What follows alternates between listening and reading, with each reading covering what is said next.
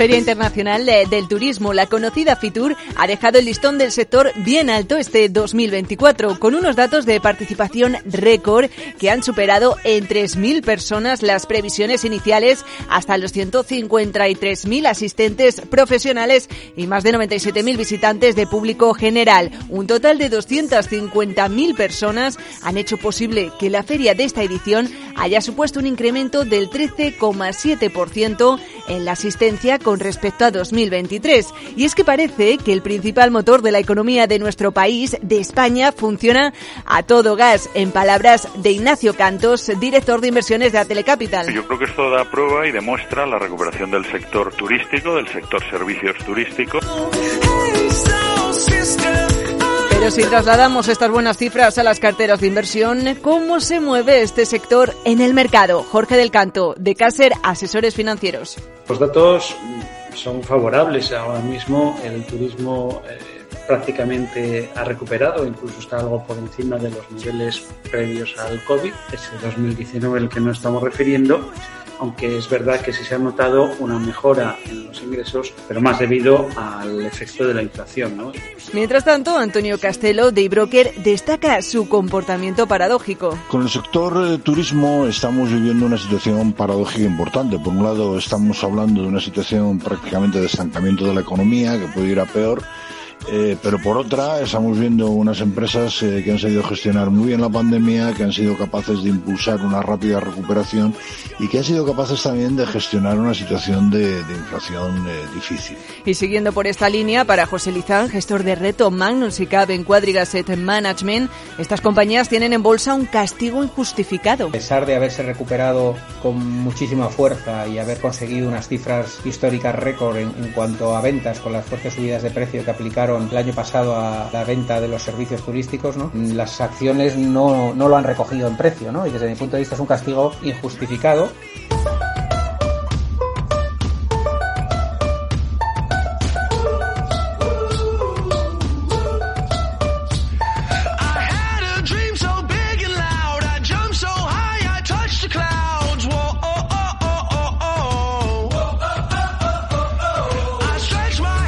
Entonces, ¿cuál de estas empresas salen beneficiadas de este contexto de mercado? ¿Cuáles son los valores mejor posicionados en la bolsa española? Del canto ubica así a las grandes del sector.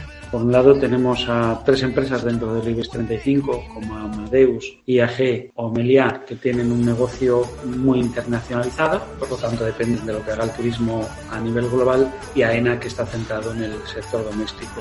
En concreto destaca precisamente este título, los del gestor aeroportuario AENA. AENA es la que depende más del mercado doméstico y aquí la verdad es que la situación es bastante favorable, no esperamos una recesión en España y tanto el turismo interior va a seguir potente y la recepción de turistas que esperamos para este año también sigue siendo elevada. Tal vez a lo mejor no para tener un crecimiento muy elevado, pero sí es buena. Con lo cual, AENA, esta subida de tarifas que ha ido teniendo, pues es fácil que le vaya bien. En líneas generales del canto, cree que el viento es favorable para el conjunto del sector turístico en el mercado español. En cuanto a Amadeus, IAG o Melia, pues también el viento es favorable, el número de, de vuelos se está, está en aumento algo que beneficia a IAG y a Amadeus y por lo tanto en ese lado también podemos esperar que mejore el negocio. Lo mismo que para Melia, que además está ha crecido especialmente en el segmento de, de turismo corporativo, de turismo de empresa, eventos, eh, meetings, reuniones, etcétera.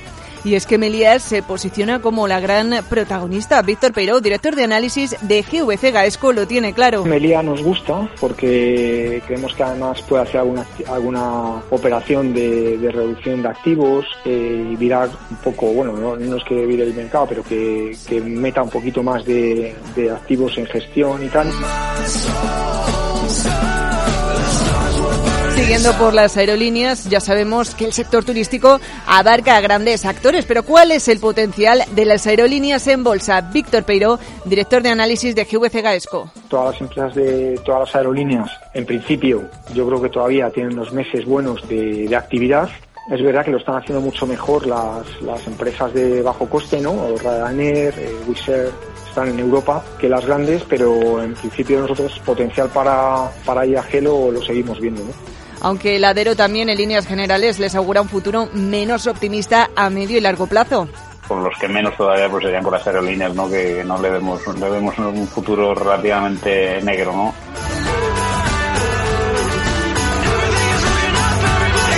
En resumidas cuentas, ¿qué cabe esperar este 2024 del turismo en bolsa? Aquí la respuesta también de Juan Esteve, director de inversiones de Cow Markets y Zona Value. Yo creo que va a tener un buen comportamiento. Yo creo que el, sector turismo, que el año pasado fue un sector bastante importante y que tuvo una rentabilidad interesante, ya estamos viendo cómo este año está posicionándose o está eh, cumpliendo todas las expectativas o, está creando unas expectativas bastante interesantes. Ya lo vimos con, eh, con IAG, lo estamos viendo con Melia.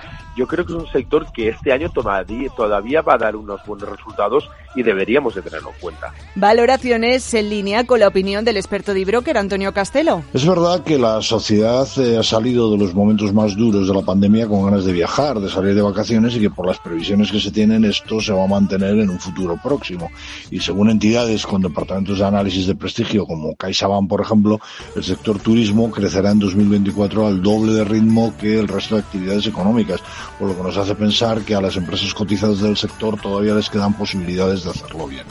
Compañías injustificadamente baratas paralizan. Creo que es un sector que si sigue con las cifras que está presentando últimamente, en algún momento tendrá un re-rating. Y creo que, que, están baratas todas las compañías cotizadas españolas y tenemos buenas perspectivas para ellas. Y nos parece injustificado el nivel actual de cotización. Creemos que un IAG en 2,5 y un Meliá en 7 tendría mucho más sentido y por técnico cuál es el aspecto que representa el sector. Aquí la opinión de Del Canto. Debemos esperar que se resuelvan las fases laterales en las que se están moviendo las, las cuatro empresas. ¿no? Así que parece que aún con un momento de mercado algo inestable, el viento sigue soplando con fuerza las velas del turismo.